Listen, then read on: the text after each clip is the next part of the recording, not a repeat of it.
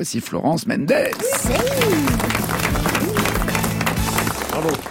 Je me suis rendu compte d'un truc, je suis nulle pour raconter des blagues. Ça, c'est vrai. Hier à une soirée, on me dit t'es humoriste, raconte une blague. Alors je pars sur un truc simple. C'est un ours qui rencontre un panda et qui lui dit alors t'es toujours fan de Kiss. Inratable. Tout ce qu'il faut, c'est un public un peu sensibilisé à la cause du heavy metal et des Ouais. ursidés. Mais je suis parvenue à me planter. J'ai dit c'est un ours qui rencontre un panda et qui lui dit alors t'es toujours fan des CDC non, Non. attendez, c'est pas ça. C'est un panda qui, qui dit un non, non plus. Où est-ce que, où est-ce que vous allez? Revenez, c'est un ours, il est fan de Muse. Et putain, j'étais à ça de me faire des amis, vraiment. Bref, tout ça m'a donné envie de vous parler d'environnement, de toutes ces espèces hein, qu'on massacre dans l'indifférence générale. Les femmes, non, pas les femmes, les requins, par exemple. Les requins qui, au cours de leur vie, peuvent perdre jusqu'à 37 000 dents. Remarquez les femmes battues aussi. Entre parenthèses, vu les chiffres sur la violence faite aux femmes, hein, grande cause du quinquennat, mon cul, c'est là, c'est surtout la grande cause toujours. Mais revenons aux animaux marins. Il y a les dauphins aussi. Enfin, j'ai moins de pitié euh, pour eux depuis que j'ai appris que ce Quoi sont des violeurs. Les dauphins, Les c'est des violeurs. Ouais.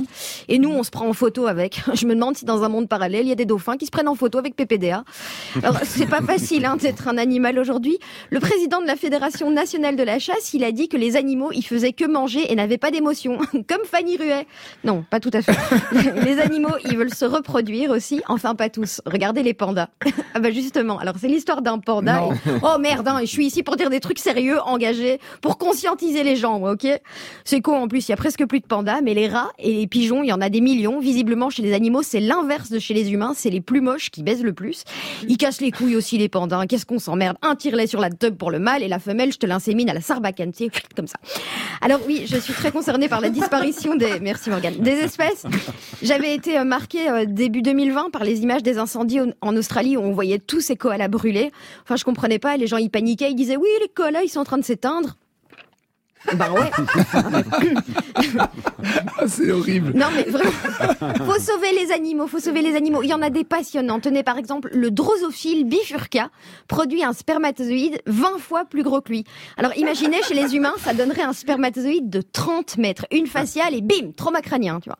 Le caméléon, il peut projeter sa langue sur une distance deux fois supérieure à son corps. Alors le harcèlement de rue chez les caméléons, ça doit être hardcore hein, quand même. Et la hein. tortue, elle est capable de respirer avec son anus.